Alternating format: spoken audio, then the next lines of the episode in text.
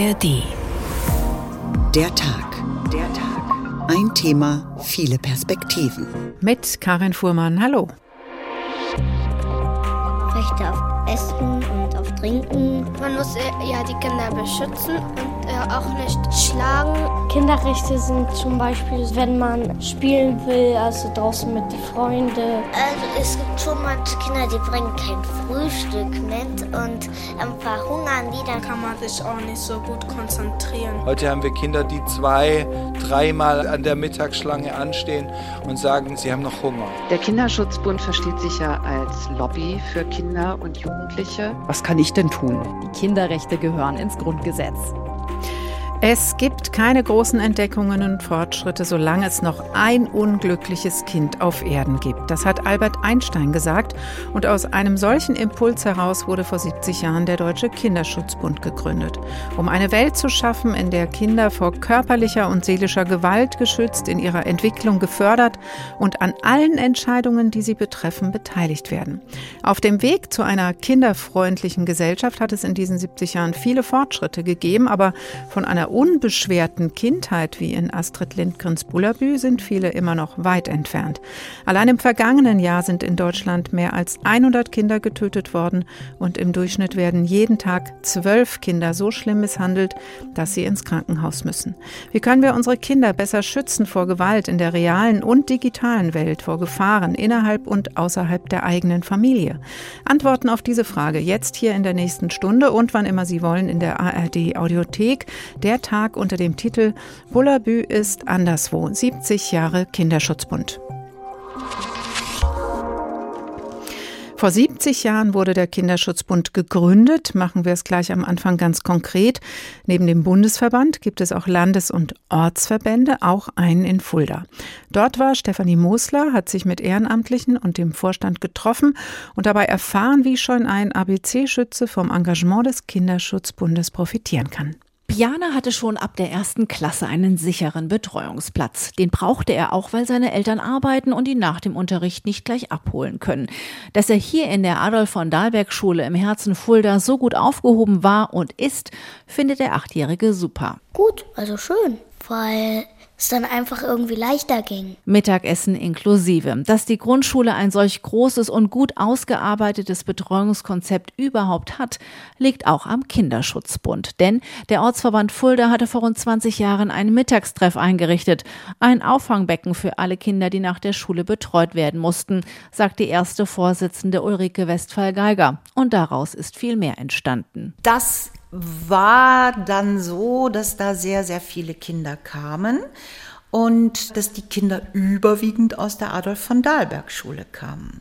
Und dann passierte es, dass diese Schule umgebaut wurde, dass es Möglichkeiten für ein Betreuungsangebot gab. Und dann sind wir in 2009 hier als Kooperationspartner in den pädagogischen Nachmittag mit eingestiegen. Bedeutet Betreuung nach dem Unterricht. Und hier kommen nun die Ehrenamtlichen ins Spiel. W. Notburger Gößmann. Sie ist ehemalige Schulleiterin, die in der Hausaufgabenbetreuung einen ganz wichtigen Beitrag leistet. Es sind in der Regel Kinder aus Familien, wo die Eltern die schulische Unterstützung, die wir immer noch in unserem Land von den Elternhäusern erwarten, nicht leisten können. Und ich mache mit diesen Kindern Hausaufgaben. Natürlich gibt es auch manchmal andere Themen zu besprechen, wenn Konflikte in der Schule sind. Das ist das, was ich verbindlich montags und dienstags mache. Die schulische Begleitung ist aber nur eine Säule, erklärt Ulrike Westphal-Geiger. Viele Projekte hat sie in den letzten Jahren mit dem Team ins Leben gerufen, aber auch Kooperationspartner gefunden und Netzwerke ausgebaut. Wichtig ist eine Vielschichtigkeit, um nicht nur die Kinder, sondern auch die Eltern zu erreichen. Zum Beispiel mit den Deutschlandlotsen. Eine Familie aus Fulda für eine geflüchtete Familie, weil wir festgestellt hatten, dass die Kinder sehr schnell hier ankommen, aber die Eltern hier nicht ankommen, weil sie Eltern kein soziales Netz hatten. Und nach ein paar Jahren haben wir Kontakt zu den Familien der Deutschlandlotsen aufgenommen und haben festgestellt, Alle hatten eine Wohnung, alle Väter hatten eine Arbeit und die meisten Mütter hatten das nächste Kind. Und schon war das nächste Projekt geboren, ein Frauencafé, um vor allem geflüchteten Frauen einen Anker zu bieten. Das alles leisten Ehrenamtliche, auch Harald Frühauf. Ein paar Telefondienste pro Monat übernimmt der ehemalige Schulleiter am Kinder- und Jugendtelefon. Die Nummer gegen Kummer, eine weitere wichtige Säule der Arbeit des Kinderschutzbundes. Zunächst mal ist es immer ganz spannend, weil man nie weiß, was kommt. Vorwiegend geht es natürlich auch um äh, familiäre Probleme, Liebe, Sexualität, Aufklärung, Missbrauch in der Familie, ich werde gemobbt, solche Themen ja, bis hin wirklich zu den ernsthaften Themen, die uns dann wirklich auch mal was abverlangen, wenn also Jugendliche mit dem Gedanken spielen, Selbstmord zu begehen und ähm, ja, einfach nochmal eine Aussprache suchen. Trotz seiner pädagogischen Vita wurde er wie alle anderen für diese Telefonseelsorge geschult. Jetzt im dunklen Herbst, aber auch wenn es Zeugnisse gibt, klingelt das Telefon häufig. Und auch hier, wie in vielen anderen Bereichen, ist der Kinderschutzbund auf Verstärkung angewiesen, sagt Ulrike Westphal-Geiger. Also wer als Ehren Ehrenamtlicher Lust hat, der kommt zu uns, der meldet sich und dann treffen wir uns und dann sagen wir, das und das bieten wir an. Wozu hast du Lust? Wir finden immer irgendetwas. Starke Familien wollen sie formen, damit daraus starke Kinder entstehen, denn die sind die Zukunft. Diesen Satz hört man häufig. Nicht nur Stefanie Musler und der Kinderschutzbund sagen ihn. Kein Wunder, denn er stimmt. Die Kinder sind die Zukunft. Heinz Hilgers ist jetzt in der Leitung, ehemaliger Präsident des Deutschen Kinderschutzbundes. Hallo, Herr Hilgers. Hallo, Frau Fuhrmann. Als der Kinderschutzbund gegründet wurde 1953, da galt Gewalt gegen Kinder noch als Erziehungsmethode, auch wenn die Tracht Prügel langsam in Verruf geriet. Der berühmte Klaps gehörte noch zum elterlichen Repertoire und das noch eine ganze Weile. Heute ist er verboten. Hat sich die Situation der Kinder also bis heute radikal verbessert? Naja, äh, verboten äh, ist äh, das erst oder ist Gewalt gegen Kinder äh, erst seit äh, dem Jahr 2000, seit dem November 2000. Da ist das Recht auf gewaltfreie Erziehung in Paragraphen 1631 des BGB festgelegt worden, wo früher einmal das elterliche Züchtigungsrecht stand. Und äh, so lange ist das noch gar nicht her. Danach hat es sehr viel Verbesserung gegeben, auch weil wir die Elternkurse starke Eltern, starke Kinder angeboten haben äh, und auch viel Öffentlichkeitsarbeit dafür geleistet haben. Aber äh, in den letzten Jahren stagniert das. In den letzten Jahren sind keine weiteren Verbesserungen eingetreten, sodass nach wie vor es auch in den eigenen Familien Gewalt gibt.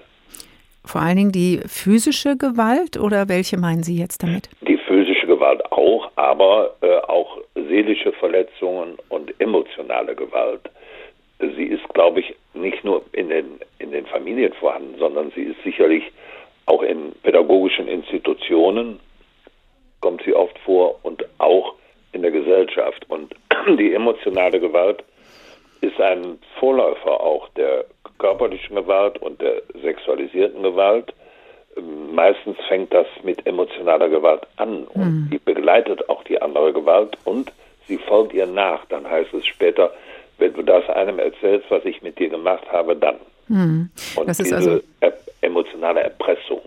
Ist alles miteinander verwoben. Ja. Aber allein die Gründung des Kinderschutzbundes zeigte ja schon einen Wandel des Bewusstseins und der Vorstellung von Kindheit, weil lange galten Kinder als kleine Erwachsene und auf jeden Fall waren deren Wünsche und Bedürfnisse nicht besonders viel wert. Von Kinderrechten mal ganz zu schweigen.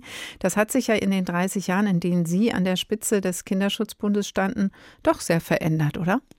Naja, ein Meilenstein war die UN-Konvention äh, über die Rechte des Kindes und das Kind als eigenständige Persönlichkeit äh, zu sehen.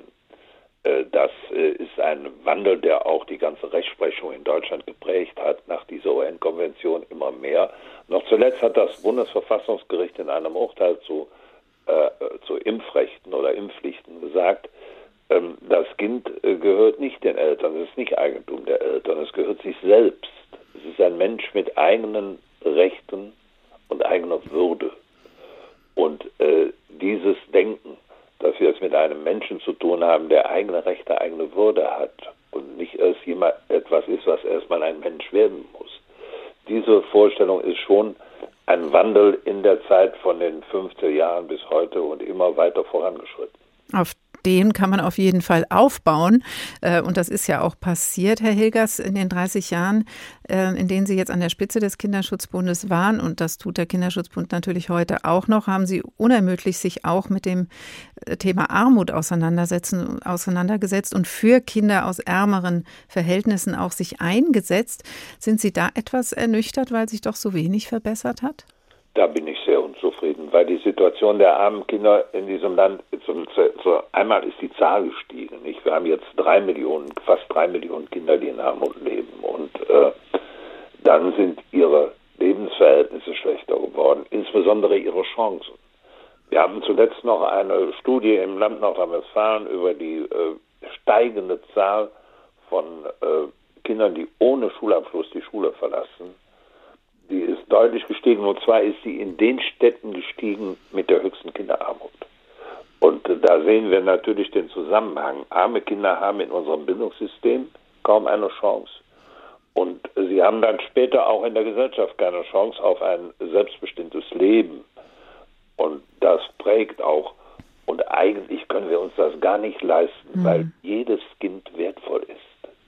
Jedes Kind ist wertvoll, das ist ein wichtiger und schöner Satz. Aber auch um gegen diese Armut zu kämpfen, haben Sie vor 15 Jahren die, das Kindergrundsicherungskonzept entwickelt. Und da wissen wir ja ganz aktuell, dass dieser Kampf für die Grund Kindergrundsicherung erstmal gescheitert ist. Das sieht jedenfalls nicht so aus, als ob wir wirklich eine Kindergrundsicherung bekämen, die äh, Armut verhindert oder vermindert.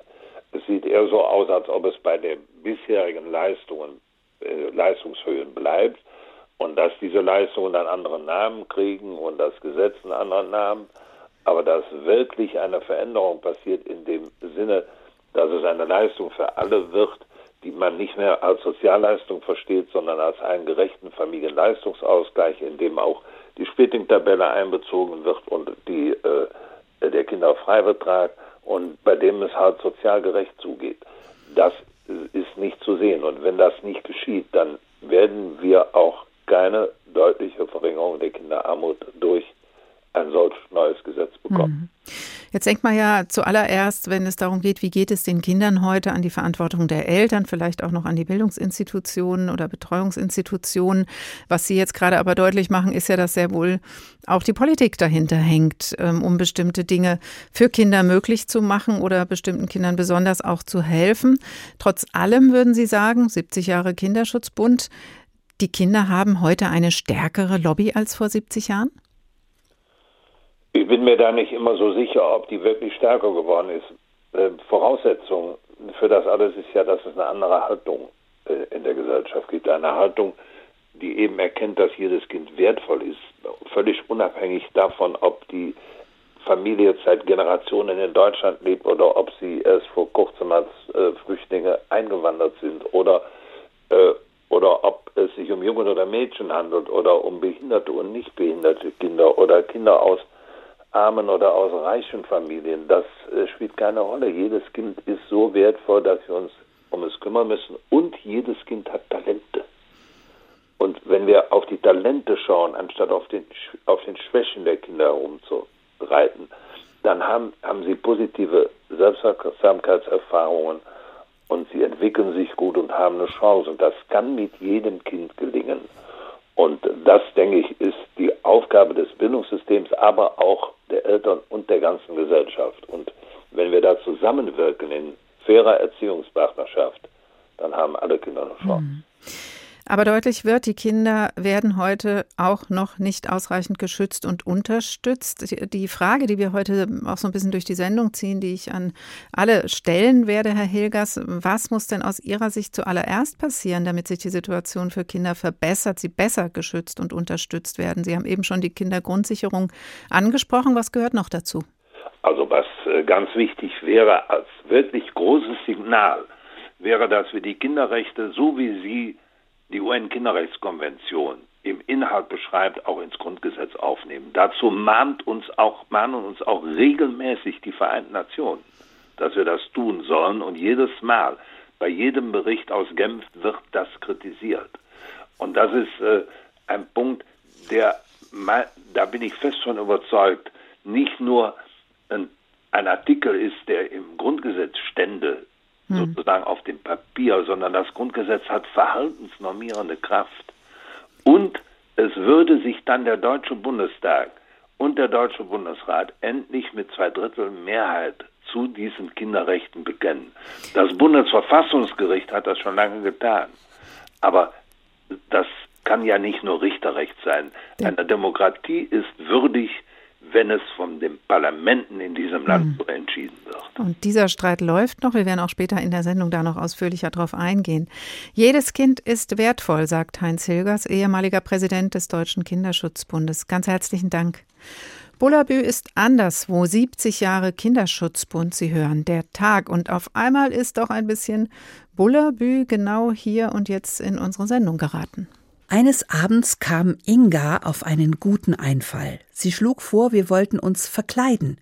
Britta zog Fatis gestreifte Hosen und eine braune Jacke an und setzte Fatis steifen Hut auf. Die Hosenbeine waren natürlich zu lang, sie musste sie mit Sicherheitsnadeln feststecken und die Ärmel musste sie aufkrempeln. Schließlich malte sie sich mit einem Korken, den wir rußig gemacht hatten, Schnurrbart und Backenbart. Sie sah aus wie ein komischer kleiner Mann, und Inga und ich lachten so über sie, dass wir fast nicht in die Kleider kamen. Ich zog Muttis schwarzen Rock an und eine geblümte Bluse und setzte schließlich einen schwarzen Hut mit Schleier auf. Als ich den Schleier herunterließ, konnten Britta und Inga mich nicht erkennen. Inga wollte auch einen Hut mit Schleier aufsetzen, aber wir konnten weder einen Hut noch einen Schleier finden, und da band sie sich ein Kopftuch um. Wir schlichen uns aus der Haustür hinaus, gingen nach hinten an die Küchentür und klopften an. Wer ist da? fragte Agda von drinnen. Es klang, als ob sie Angst hätte. Erst wussten wir nicht, was wir antworten sollten, aber dann sagte Britta mit ganz tiefer Stimme Fremde Wanderer. Sie können nicht hereinkommen, hier ist keiner zu Hause, sagte Agda. Wir wollen aber hinein, riefen wir und hämmerten gegen die Tür, aber da mussten wir lachen. Ich versuchte erst ganz leise zu lachen, aber dann gluckerte es vor Lachen aus mir heraus. Nein, so etwas habe ich noch nie gesehen, sagte Agda. Was kommen denn da für feine Leute zu Besuch? Ich heiße Herr Carlsson, sagte Britta, und das hier sind meine Frauen. Die heile Welt bei den Kindern aus Bullabü, das Wohlfühlbuch von Astrid Lindgren für viele Generationen von Kindern. Es war damals auch nicht alles rosig, aber es klingt so. Sie hören der Tag. Heute könnte es die Situation von Kindern verändern, auch verbessern, wenn die Kinderrechte ins Grundgesetz aufgenommen werden würden. Auch Heinz Hilgers hat eben davon gesprochen.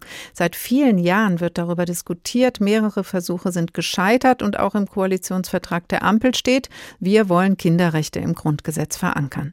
Wie stehen die Chancen, dass die Verfassung geändert wird? Was spricht dafür, was dagegen? Wie wird in Berlin diskutiert?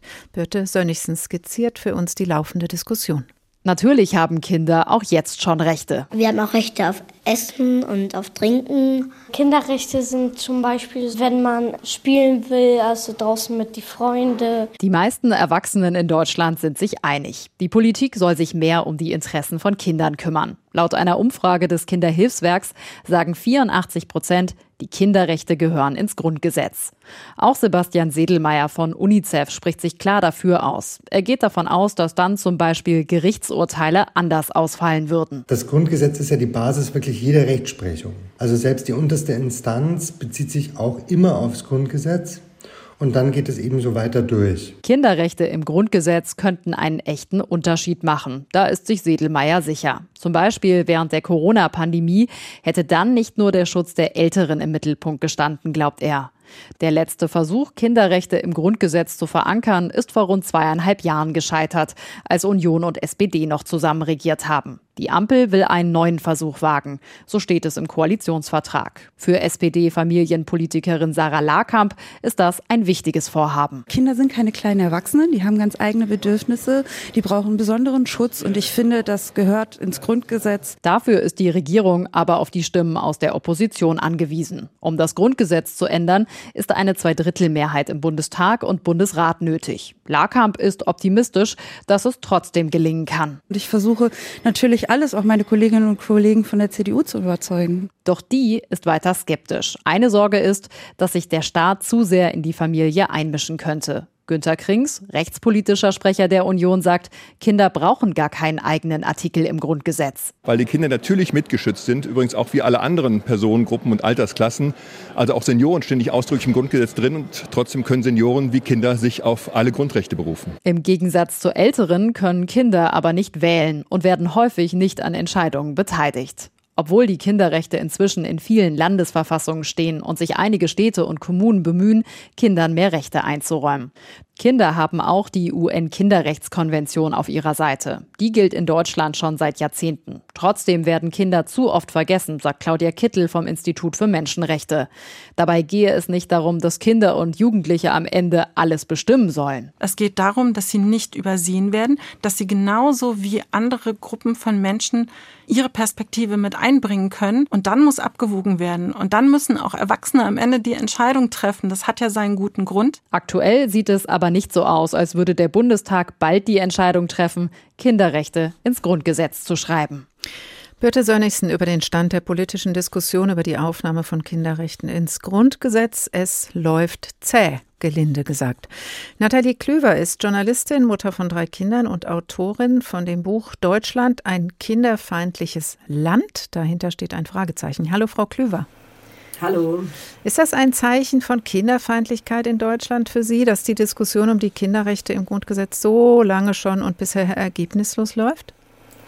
Also ich würde nicht unbedingt sagen von Feindlichkeit, aber davon ein Zeichen dafür, wie egal Kinder letztlich sind, weil es wurde ja immer wieder verschoben und diskutiert und es wird ganz, ganz oft, das begegnet mir bei vielen Veranstaltungen und Diskussionsrunden, als etwas mit einem Symbolcharakter gesehen. Also etwas, was ein nice to have ist, das kann man mal machen, wenn man dann irgendwie mal Zeit hat, Kinderrechte ins Grundgesetz, aber es wird vielerorts nicht verstanden, was sich wirklich dann ändern würde. Und dass es einfach mehr als nur ein, ein schönes Symbol ist ist. Hm, kinderfeindlich, dieses Wort im Titel Ihres Buches, klingt echt hart. Äh, noch dazu in einem der reichsten Länder der Welt. Wann erleben Sie denn Kinderfeindlichkeit mit Ihrer Familie? Also das sind äh, die vielen kleinen Situationen, die, glaube ich, viele Familien und Eltern einfach kennen. Ähm, die schrägen Blicke, die man bekommt, wenn die Kinder durchs Museum rennen und ein bisschen lauter sind, wo wir gerade beim Museum sind, Vitrinen, die in einer Höhe angebracht sind, dass Kinder überhaupt nicht reingucken können. Also äh, diese vielen kleinen Situationen, die uns begegnen. Und bei der Recherche meines Buches wollte ich eigentlich auch erstmal schauen, ob es einfach nur eine Mentalitätsfrage ist, ein vages Gefühl, wir sind hier nicht willkommen, oder ob es darüber hinausgeht. Und ähm, ich bin dann leider auf den, zu dem Entschluss gekommen, es sind sehr, sehr viele Benachteiligungen in vielen verschiedenen Rechtsbereichen, struktureller Natur. Und ähm, ja, man muss leider von einer Kinderfeindlichkeit sprechen oder wenigstens davon, dass Kinder schlicht in vielen Bereichen einfach ignoriert oder vergessen werden. Hm. Was meinen Sie mit den strukturellen Benachteiligungen oder auch den rechtlichen? Genau, also ich habe in verschiedene Bereiche reingeguckt und wir sehen das im, im Arbeitsrecht, ähm, sehen wir Benachteiligungen. Ähm, wir haben immer noch eine ganz, ganz krasse Unvereinbarkeit. Also das Wort Vereinbarkeit mag ich gar nicht in den Mund nehmen, weil sie quasi eigentlich nur in der Theorie existiert. Wir haben im Mietrecht haben wir Benachteiligungen. Ähm, da gibt es das schöne deutsche Wort Sichtrasen zum Beispiel, das Grünflächen zwischen äh, Gebäudegruppen. Ähm, da darf man das Spielen verbieten, sobald sich nur ein einziger Wohnung Wohnungseigentümer beschwert. Also selbst wenn 100 Wohnungseigentümer sagen, es stört uns nicht, wenn die Kinder hier spielen, reicht eine Vetostimme, ähm, weil, so gab es dann auch mal ein, ein Urteil eines ähm, Verfassungs Oberverfassungsgerichtes, die haben halt gesagt, das dient ähm, nicht der Erholung und dem Spiel, sondern der optischen Gliederung. Und das ist so ein ganz typisches Beispiel dafür, dass Kinder einfach stören. Sie sollen mhm. die optische Gliederung nicht stören. Wir sehen es aber auch genauso im Rentenrecht, äh, wo Familien stark benachteiligt sind, ähm, im Steuerrecht, das unsägliche Ehegattensplitting, was uns oft gerne verkauft wird als eine Familienförderungsmaßnahme, aber 41 Prozent der Paare, die davon profitieren, haben weder Kinder oder sind, ähm, sind, ähm, haben Kinder, die schon aus dem Haus sind, ähm, womit wir sehen, es hat ja nichts damit zu tun, wie viele Kinder man hat, ähm, diese Steuererleichterung. Und ähm, wir sehen es im Mehrwertsteuerrecht, wo äh, Trüffel mit 7 Prozent besteuert werden, aber äh, zum Beispiel Windeln oder Babybrei mit 19 Prozent. Also überall mhm. begegnen uns diese himmelschreienden Ungerechtigkeiten. Beim Ehegattensplitting ist es die Ehe, die entscheidend ist. Deswegen haben Sie das genau. kritisiert, nicht die Zahl der Kinder oder ob Kinder überhaupt da sind. Und genau. ähm, diese Benachteiligung, würden Sie auch sagen, gehen auf, also gehen natürlich auf Kosten der Familien und damit automatisch auf Kosten der, der Kinder? Genau, also Familienfreundlichkeit und Kinderfreundlichkeit hängen tatsächlich eng miteinander. Ich würde auch noch die Mütterfreundlichkeit mit reinnehmen, was uns ja vor allem im Arbeitsrecht begegnet. Es ist tatsächlich so, dass ähm, Familien durch dieses Gefühl, wir stören hier irgendwie, sich ja auch immer mehr zurückziehen und äh, sich in ihre Komfortzone zurückziehen. Und dadurch werden sie noch mehr vergessen. Das ist so ein Teufelskreislauf, aus dem wir irgendwie ausbrechen müssen. Ja, man muss ja auch erstmal das schaffen, wenn man so einen Alltag mit drei kleinen Kindern hat, dann noch abends aufzustehen, Bücher zu schreiben oder aufzustehen, auf Veranstaltungen zu gehen und ähm, sich irgendwo durchzusetzen. Ist natürlich schwierig, wird auch immer wieder thematisiert bei Frauen in der Kommunalpolitik, wo die Politik letztendlich nach der Sitzung am Kneipentisch passiert. Das wollen dann viele Mütter oder familienverantwortliche Väter auch nicht unbedingt tun und schon fehlt auch da wieder die Stimme dieser Familien. Jetzt ist schon deutlich geworden, auch bei Ihnen wird es nochmal deutlich, Kinder werden immer noch nicht ausreichend geschützt und unterstützt. Deswegen auch an Sie die Frage, was muss aus Ihrer Sicht zuallererst passieren, damit sich die Situation für Kinder verbessert, sie eben besser geschützt und unterstützt werden? Genau, also neben dieser Verankerung der Kinderrechte im Grundgesetz mit dem Zusatz vorrangig, den halte ich für sehr, sehr wichtig, weil dann einfach bei keiner politischen Entscheidung Kinder außen vor gelassen werden dürfen. Neben dieser Verankerung der Kinderrechte brauchen wir ganz dringend eine Reform des Wahlrechts und ähm, im ersten Schritt auf 16 bei, bei allen Wahlen, aber ich würde noch sehr viel weiter gehen, bei ähm, das noch weiter runterzusetzen auf 14 Jahre und wenn es nach mir ginge, auch auf null, also ein Mensch, eine Stimme. Äh, denn nur so erreichen wir einfach, dass diese Ungerechtigkeit in den Wählergruppen, in den Altersgruppen aufgelöst wird und Familien und Kinder einfach eine stärkere Lobby bekommen. Das heißt Familienwahlrecht, wenn ich drei Kinder habe äh, und Mutter, Vater auch zusammenleben, hätte man fünf Stimmen oder wie soll das funktionieren? Genau, das mhm. ist ja schon ein, eine Ungerechtigkeit, wieso ein Senioren-Ehepaar mit zwei Leuten hat, ein Haushalt mit zwei Senioren, die haben zwei Stimmen und eine Familie, zum Beispiel eine Alleinerziehende mit drei Kindern, die hat nur eine einzige Stimme und ähm, da fallen halt drei Menschen einfach ähm, unter den Scheffel und das ist klar, Politiker wollen wiedergewählt werden, das verstehe ich auch, das liegt in der, in der Natur der Sache, also macht man sein Programm, richtet man aus nach denen, die einen wählen können und wo man sich am meisten Chancen erhofft und da ist es auch irgendwie logisch, dass äh, die Belange und Bedürfnisse von Kindern einfach außen vor gelassen werden. Und damit sich das ändert, brauchen wir eine Reform des Wahlrechts. Kinderrechte gehören ins Grundgesetz und wir brauchen eine Reform des Wahlrechts, das die Stimmen der Familien stärkt, sagt Nathalie Klüver, Journalistin, Mutter von drei Kindern und Autorin von Deutschland, ein kinderfeindliches Land. Dankeschön, Frau Klüver. Bullabü ist anderswo, 70 Jahre Kinderschutzbund. Sie hören der Tag. Und noch einmal holen wir Bullabü zu uns in die Sendung, ab auf den Schlitten. Bullabü liegt sehr hoch. Und wenn wir in die Schule wollen, geht es die ganze Zeit bergab. Und wenn wir wieder nach Hause gehen, müssen wir den ganzen Weg bergauf steigen. Lasse meint, wenn er erst groß ist und ein Dreh rum die Bolzen Ingenieur geworden ist, wird er einen Abhang erfinden, der sich dreht, sodass man alle Zeit bergab gehen kann. Die Abhänge von Bullabü hinunter nach Storbü sind die besten Schlittenbahnen, die man sich denken kann. In den Weihnachtsferien, als wir alle unsere geschenkten Bücher ausgelesen und alle unsere Pfefferkuchen aufgegessen hatten, holte Lasse unseren großen Holzschlitten heraus, und dann setzten wir uns auf den Schlitten. He, aufgepasst, gebt acht, schrien wir alle so laut wir konnten. Nötig war das eigentlich nicht, denn es ist selten jemand auf unseren Abhängen. Aber es war auf jeden Fall lustig zu schreien, wenn wir in voller Fahrt angesaust kamen. Danach war es recht mühsam, sich wieder nach Bullabü hinaufzuplagen. Und Lasse sprach sehr viel von dem drehbaren Abhang, den er erfinden wollte. Kannst du nicht sofort erfinden? fragte Bosse aber Lasse sagte, für seinen Abhang brauche er unheimlich viel Pulver und Dynamit und Räder und Schrauben, und allein die Bauarbeiten nehmen dann noch sicher zehn Jahre in Anspruch, und so lange konnten wir ja nicht warten. Einfach die Kindheit genießen. Das verbinden wir mit Bullabü, obwohl natürlich bei genauerem Hinsehen auch Astrid Lindgrens Bücher nicht nur das reine Paradies für Kinder schildern. Verbannt sein in den Schuppen, wie es der freche Michel zum Beispiel immer wieder erlebt, das ist auch nicht ganz gewaltfrei. Sie hören der Tag. Ein weiteres großes und schwer auszuhaltendes Thema im Kinderschutz ist sexualisierte Gewalt und das nicht erst seit heute, aber es gibt Hilfe. Seit drei Jahrzehnten hilft zum Beispiel die Gießener Beratungsstelle des Vereins Vereins Wildwasser Menschen, die von Missbrauch betroffen sind. Jetzt testet der Verein mit einem Pilotprojekt, wie Kinder und Jugendliche besser geschützt werden können. Alexander Gottschalk stellt uns den deutschlandweit einmaligen Bürgerrat zu diesem Themenfeld vor. Für Bärbel Valentin war sofort klar, dass sie teilnehmen will. Ein Bürgerrat einberufen für den Schutz von Kindern und Jugendlichen vor sexueller Gewalt, das hält sie für eine gute Idee. Die 65-Jährige aus Lich im Kreis Gießen arbeitet selbst in der Jugendhilfe, erzählt sie am Telefon.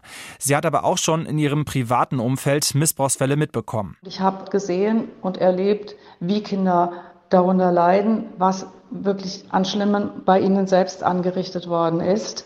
Und oft auch erlebt, dass sie zu wenig Hilfen und zu wenig adäquate Hilfen bekommen haben. Bärbel Valentin ist eine von etwa 20 Freiwilligen, die sich für den neuen Bürgerrat angemeldet haben.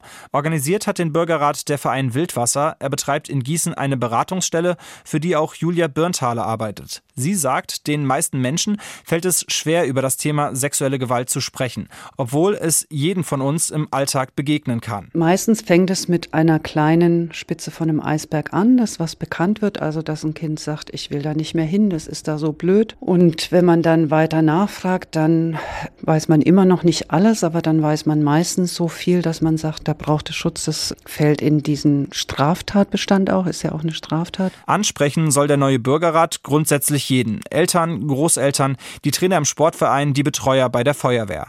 In der ersten Runde sind aber viele mit dabei, die beruflich mit Kindern und Jugendlichen zu tun haben. Lehrkräfte, Kirchenmitarbeiter, sogar eine. Zahnärztin. Fünf Stunden lang sollen sie zusammen diskutieren. Was braucht es, um mehr Menschen für das Problem sexuelle Gewalt zu sensibilisieren und erfolgreich Prävention zu betreiben? Wir hoffen, dass wir was erfahren oder lernen, was wir jetzt noch nicht wissen, nämlich die Perspektive von Bürger und Bürgerinnen auf dieses Thema und vor allen Dingen auf das, was bräuchten sie, um sich ansprechen zu lassen und um selber aktiv zu werden. Also nicht nur, ich weiß, da gibt es eine Beratungsstelle, sondern ich mache mir Sorgen um das Kind und ich rede jetzt mal mit dem Kind. Oder ich rufe mal bei der Beratungsstelle an und frage, was kann ich denn tun? Der Bürgerrat wird seine Ergebnisse Ende November der Stadtverwaltung und der Missbrauchsbeauftragten der Bundesregierung vorlegen. Der Rat ist erstmal eine einmalige Sache, aber falls sich das Konzept aus Gießen bewährt, soll es zur Blaupause werden für viele andere Städte in Deutschland, in denen es dann auch eigene Bürgerräte geben soll. Teilnehmerin Bärbel Valentin hofft so auf mehr Transparenz, damit Täter sich nicht mehr so sicher fühlen und Kindern häufiger geglaubt wird. Gut finde ich, dass die Politik überhaupt ein offenes Ohr für dieses Thema zeigt. Aber ich denke, da kann immer noch mehr natürlich geschehen und vor allen Dingen, dass auch vielleicht es noch mehr Beratungsstellen und mehr Anlaufstellen für Kinder und Jugendliche gibt, die eben sexuellen Missbrauch, die sexuelle Übergriffe erlitten haben. Bärbel Valentin vom Bürgerrat gegen sexualisierte Gewalt in Gießen, ein Vorzeigeprojekt im Beitrag von Alexander Gottschalk. Rainer Rettinger ist Geschäftsführer beim Deutschen Kinderverein, der sich für den Schutz von Kindern vor körperlicher, geistiger Gewalt, Misshandlung, Vernachlässigung, Verwahrlosung, auch vor der sexuellen Gewalt stark macht. Hallo, Herr Rettinger. Guten Abend, Frau Fuhrmann. Solche Hilfsangebote und Projekte machen Hoffnung, aber es reicht nicht, haben wir gerade auch im Beitrag gehört von Frau Birnthaler von Wildwasser Gießen zum Beispiel. Und man fragt sich doch, ist das Thema immer noch nicht ausreichend in der Öffentlichkeit, obwohl es doch ständig Ermittlungserfolge gibt bei solchen spektakulären, schrecklichen Fällen wie zum Beispiel in Bergisch Gladbach? Ja, Sie sprechen die bekannten Fälle an, Lüchte, Münster, Bergisch Gladbach. Mhm. Ähm, dazu sage ich immer sehr gerne, dass hier in NRW das Hellfeld sichtbarer wird, weil die Politik in Person, der Innenminister Herr Reul, entsprechend aufgerüstet hat in, in Personal und Technik, was ich mir übrigens für alle Bundesländer wünsche. Dem ist aber nicht so. Und diese bekannten Fälle machen ja einige Tage von sich reden und dann werden sie wieder vergessen. Also ich glaube, dass wir alle, die breite Gesellschaft, hier aufgefordert sind, ähm, diesem Tabuthema, es ist ja ein Tabuthema, das Tabu zu nehmen, indem wir eben hinschauen, hin, hinschauen, hinhören, Zivilcourage zeigen. Mhm. Und denn, ähm, Frau Fuhrmann, Sie können davon ausgehen, dass während wir miteinander sprechen, in Deutschland weiterhin tausende Filme mit, mit Missbrauchsabbildungen produziert werden. Und es ist kaum vorstellbar, dass dies ohne Wissen der Personenberechtigten geschehen kann. Es sind also Väter, Mütter, Onkel, Stiefeltern, Sexuelle Gewalt kann also in der Nachbarschaft stattfinden. Und wir wissen ja mittlerweile, dass in jeder Schulklasse ein bis zwei Kinder sitzen, die entweder gerade sexuelle Gewalt mhm. erleben oder erlebt haben. Und das sind erschreckende Zahlen. Das ist furchtbar und ich glaube auch deswegen ähm, halten das nicht viele Leute aus, sich wirklich intensiv damit zu beschäftigen. Ja. Dass es trotzdem diese Ermittlungserfolge gibt, da hat man doch jetzt im Moment und in letzter Zeit das Gefühl, es werden mehr Täter erwischt. Definitiv. Wie gesagt, das Heldfeld wird sichtbarer und das zumeist hier, wie gesagt, ja eben in NRW eben weil man äh, entsprechend aufgerüstet hat. Aber wir haben ähm, noch weit, weit viel zu tun. Also äh, definitiv, wenn Sie sich die Zahlen allein anschauen, in, ähm, in Sachen körperliche Gewalt. Ne? Jeden Tag werden zwölf Kinder krankenhausreif geschlagen. 43 Kinder erleben sexuelle Gewalt jeden Tag. Und es sind Kinder vom Säuglingsalter an. Das ist erschreckend und kaum vorstellbar, und jeden dritten Tag stirbt ein, ein, ein Kind an den Folgen äh, seiner, seiner Misshandlung. Ich war letztens im Landtag und habe einem Kriminalkommissar zugehört äh, von, von dem RKI, Landeskriminalamt hier in Düsseldorf. Auch da sind erschreckende Zahlen. Wir bekommen jedes Jahr ähm, aus den USA Hinweise und dort spricht man über 84 Millionen Bilder und Videos die allesamt nicht aus dem Darknet stammen, sondern aus dem Clearnet. Mhm. Das heißt, man findet diese Bilder auf Facebook, Instagram, TikTok. Und erschreckend dabei war, das war auch für mich neu, dass eben von den 84 Millionen Bildern und Videos fast 40 Millionen neu hergestellt waren. Das heißt, das ist das, was ich vorhin sagte. Während wir miteinander sprechen, werden Tausende von Bildern und Videos produ produziert. Und das heißt, dass dafür Kinder sexuell missbraucht werden und sexualisierte Gewalt erleben. Definitiv. Und das ist grauenhaft. Jetzt haben Sie mehrere Ebenen angesprochen. Also das eine ist ja, wie wir eben schon besprochen haben, Sache der Ermittlung. Und da sind Ermittler dran, da ist Polizei dran und äh, da kann noch mehr Druck rein. Das hatten Sie eben auch deutlich gemacht. In manchen Bundesländern passiert da eben noch nicht so viel wie in Nordrhein-Westfalen.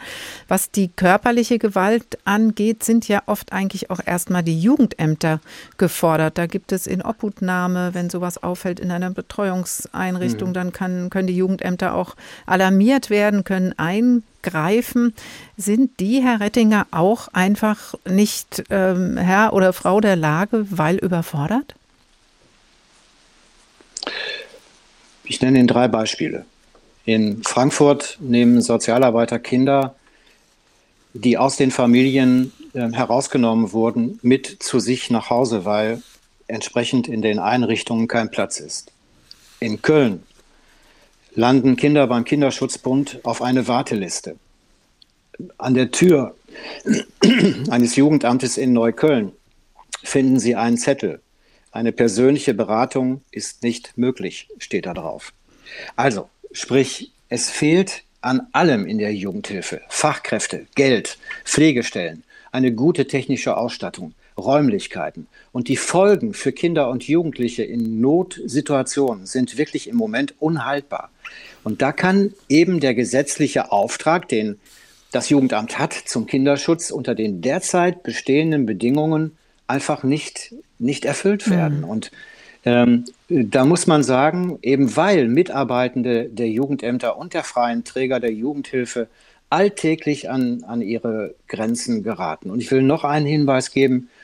Die Bundesarbeitsgemeinschaft Allgemeiner Sozialer Dienst hat all das in einem Krisenbrief formuliert und an den Bundeskanzler geschickt und auch an das Familienministerium.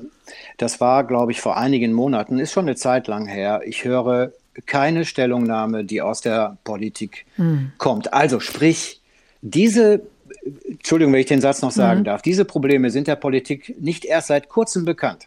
Sie handelt aber aus unerklärlichen Gründen nicht.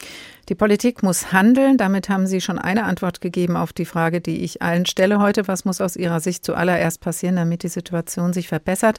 Aber wir haben auch gehört, ähm, was die Polizei macht, was die Jugendämter machen, was die Politik macht, reicht nicht. Und Sie haben eben mehrfach gesagt, wir müssen auch hingucken. Das heißt, vielleicht kurz zum Schluss, wie können wir hingucken? Was kann jeder, jede von uns auch beitragen? Also wenn man Zweifel am Wohl eines Kindes in seiner Umgebung hat, dann sollte man handeln. Bei, bei körperlichen Verletzungen die Polizei oder die Kinderschutzambulanzen informieren. Bei seelischen oder sexuelle, sexuellen Misshandlungen das Jugendamt, das Familiengericht anrufen oder gerade bei Verdacht auf eben sexuelle Gewalt eine spezialisierte Fachberatungsstelle anrufen. All das geht auch anonym das wissen viele nicht. Zwar ist es immer besser, wenn man, wenn man seinen Namen nennt, aber es geht eben auch anonym. Wenn man sagt, ah, es geht mich nichts an, sollte mhm. man nichts sagen. Es ist im Grunde genommen, ja, wenn ich nichts tue, ich weiß vielleicht sogar, da passiert was, tu, tue aber nichts, dann ist es eigentlich unterlassene Hilf Hilfeleistung und somit strafbar. Von daher bitte ich, Zivilcourage zu zeigen. Sie ist so wichtig. Es geht um diese für uns ich wiederhole das, was ähm, Herr Hilgers gesagt hat. So wertvollen Kinder. Rainer Rettinger mit einem eindringlichen Appell vom Deutschen Kinderverein. Dankeschön. Bullabü ist anderswo. 70 Jahre Kinderschutzbund. Sie hören der Tag. Und noch einmal holen wir Bullabü zu uns in die Sendung. Ein bisschen aufatmen und durchatmen, so wie wir es in Bullabü kennen. Wie wäre es denn mal mit Schlafen im Stroh? Als wir den Jungen Gute Nacht sagten, bemerkte Lasse, schlaft gut, wenn ihr könnt. Voriges Jahr haben sie in der Scheune auf dem Nordhof eine Kreuzotter gefunden. Ich möchte wissen, ob in diesem Jahr auch eine da ist. Bosse sagte, vielleicht, vielleicht auch nicht, aber eine Masse Feldmäuse sind auf jeden Fall da. Hu, wie garstig. Ach, ihr armen Würmer, sagten wir zu den Jungen, ihr habt vor Feldmäusen Angst, da geht ihr besser nach Hause und legt euch in eure Betten. Dann gruben wir uns in das Heu ein. Es roch herrlich, aber es stach auch. Nachdem wir uns in die Pferdedecken eingewickelt hatten, lagen wir aber richtig gut. Ich war froh, dass ich in der Mitte zwischen Britta und Inga lag. Es raschelte sehr merkwürdig im Heu. Britta und Inga krochen näher an mich heran. Und dann hörten wir plötzlich ein Geheul. Ein furchtbar unheimliches Geheul. Es klang, als ob tausend Gespenster gleichzeitig heulten, dass wir nicht vor Schreck gestorben sind. Aber das taten wir nicht. Wir schrien bloß. Nein, wie Lasse und Bosse und Ole lachten, denn sie waren es, die so geheult hatten, und natürlich waren auch sie es, die im Heu geraschelt hatten, als sie herangekrochen waren. Schließlich gingen die Jungen in ihre Scheune zurück, weil sie schlafen wollten. Wir dachten schon daran, hinüberzuschleichen und sie auch zu erschrecken, aber wir mochten es doch nicht tun, denn wir waren müde geworden. Für uns gelesen von Carmen Mikovic eine letzte Wohlfühlinsel im Stroh mit einem Bullabü-Ausschnitt von Astrid Lindgren. Zurück zum Ernst der Kinderlage in der Tag. In einem der reichsten Länder der Welt ist und bleibt auch Kinderarmut stetig ein Thema. In Frankfurt haben bis Ende letzten Jahres fast 20 Prozent der Kinder und Jugendlichen in bedürftigen Familien gelebt. Geholfen wird ihnen zum Beispiel durch Organisationen wie dem Christlich Kinder, christlichen Kinder- und Jugendwerk Die Arche. Seit 2010 engagiert sich das Hilfswerk in Frankfurt gegen Kinderarmut und setzt sich für gleiche Bildungschancen auch ein. Unsere Reporterin Nina Michalk hat eine der vier Frankfurter Archen heute Morgen für uns besucht. Morgen. Morgen. Es ist kurz nach halb acht und der Frühstücksraum der Arche in Griesheim ist schon gut besucht. Die Grundschüler Leo, Ami und Justina wählen ihr Essen aus Marmelade, Käse, Wurst und frischem Gemüse aus. Hier finde ich alles toll, aber was ich am meisten toll finde, ist Halligalli. Sagt Justina und meint damit das Kartenspiel. Leo strahlt und nickt. Wir müssen mal in den Spielraum. Dort sind so viele gute Spieler. Ja. Und ab geht's in den Nebenraum. Wir zwei mögen das Spiel sehr, weil wir zwei sind fast die Besten in diesem Spiel. Da fordere ich euch heraus zum Spiel. Okay? Schon sitzt Eicheleiter Daniel Schröder mit den Kindern am Tisch und zockt. Ganz so gut wie Ami spielt er nicht. Du bist schlau, aber, aber nicht schnell. Aus welchen Verhältnissen die Kinder kommen, sieht man ihnen nicht an. Meist haben ihre Familien wenig Platz zu Hause. Da teilen sich fünf, sechs Leute eine Zwei-Zimmer-Wohnung, sagt Schröder. Oft seien die Eltern arbeitslos, von Sozialhilfe abhängig oder schlecht integriert und mit sich selbst beschäftigt.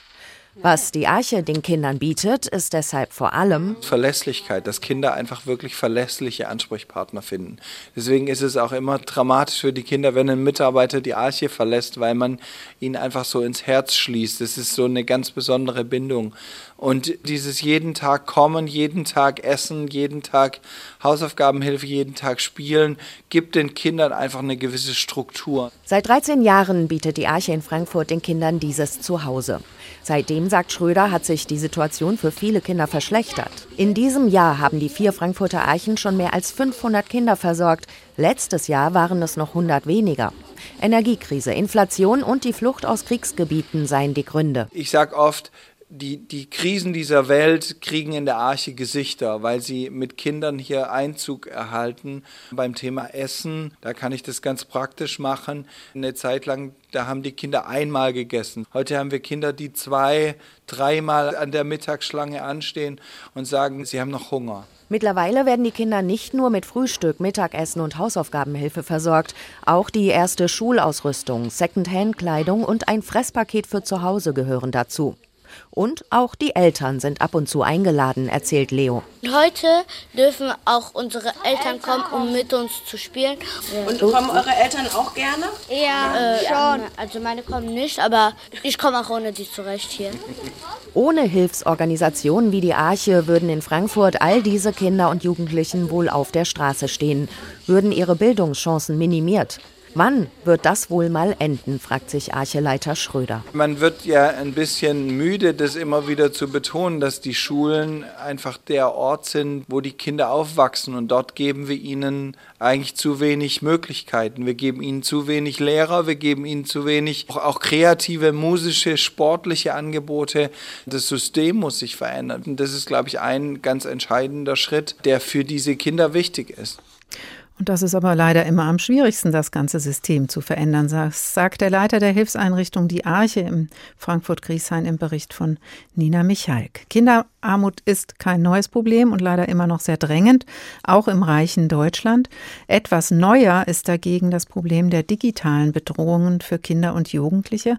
Und im Studio ist jetzt Florian Borns, Geschäftsführer und Mitbegründer der digitalen Helden, Kinderschutz im Netz, eine gemeinnützige Organisation, die medienpädagogische Angebote entwickelt. Hallo Herr Borns, schön, dass Sie ins Studio gekommen sind. Schönen guten Abend. Wie gut kennen denn Kinder und Jugendliche eigentlich selbst die Gefahren in der digitalen Welt? Was erleben Sie da immer? Ja, also ich selbst bin Papa von drei Kindern. Ähm, ich rede mit meinen Kindern darüber. Wenn wir aber Studien Glauben schenken dürfen, die sagen so, ja, 40 Prozent der ähm, 10- bis 12-Jährigen machen Erfahrungen mit Mobbing oder kennen jemanden in ihrem Umfeld, der Mobbing-Erfahrungen gemacht hat. Auch Fake News ist ein großes Thema. Ähm, ungewolltes Sexting, also das Weiterreichen von ähm, Fotos, freizügigen Fotos. Das sind so die gängigen Gefahren, die vor allem im Klassenchat, also der erste Ort, dem die Kinder sozusagen im digitalen Raum ja miteinander kommunizieren, da so ihre ersten Erfahrungen machen. Und dann auch ausgesetzt sind. Und wie gewachsen sind sie dem? Weil man denkt ja, naja, die haben den ganzen Tag das Handy dabei, die kennen sich damit aus. Ist das für die Kinder oder gerade für die Jüngeren, die dann vielleicht ihr erstes Handy haben, doch noch eine große Verunsicherung und auch Bedrohung? Ja, absolut. Also gerade im Klassenchat ist es ähnlich wie im Wilden Westen. Da gelten noch wenig Regeln und Normen. Und wenn sie eben vor allem keine Eltern oder ähm, schulische Begleitung haben, die mit ihnen darüber sprechen und das Ganze reflektieren. Und gerade im Klassenchat sind sie ja auch unter sich. Da sind die Erwachsenen nicht dabei. Ja, und deswegen ähm, hängt es schon stark von ihrem Umfeld ab, äh, wie sicher sich die Kinder da fühlen im Umgang miteinander. Hm. Aber was können Sie denn da, das ist ja ein wichtiger Punkt, Sie sind erstmal alleine damit. Was können Sie denn mit Ihren äh, medienpädagogischen Angeboten da ausrichten? Ähm, und beziehungsweise im zweiten Schritt, wie können Eltern und Pädagogen und Pädagoginnen da irgendwie mit reinkommen, irgendwie von erfahren, wenn sie erstmal natürlich nicht im Klassenchat sind? Hm. Ich denke, das Wesentliche ist, Vertrauen aufzubauen im Vorfeld, bevor die Kinder überhaupt das Smartphone in die Hand bekommen. Ja, dass man auch sagt, also du kannst mit mir über alles reden und es aber auch wirklich zu leben, ja, dann nicht gleich das Handy wegzunehmen und habe ich doch gewusst und jetzt äh, erstmal Handyverbot oder so, dass die Kinder wirklich wissen, dass es ein Vertrauen, vertraulicher Schutzraum da ist, ähm, bei den Eltern oder auch bei den Vertrauenspersonen in der Schule.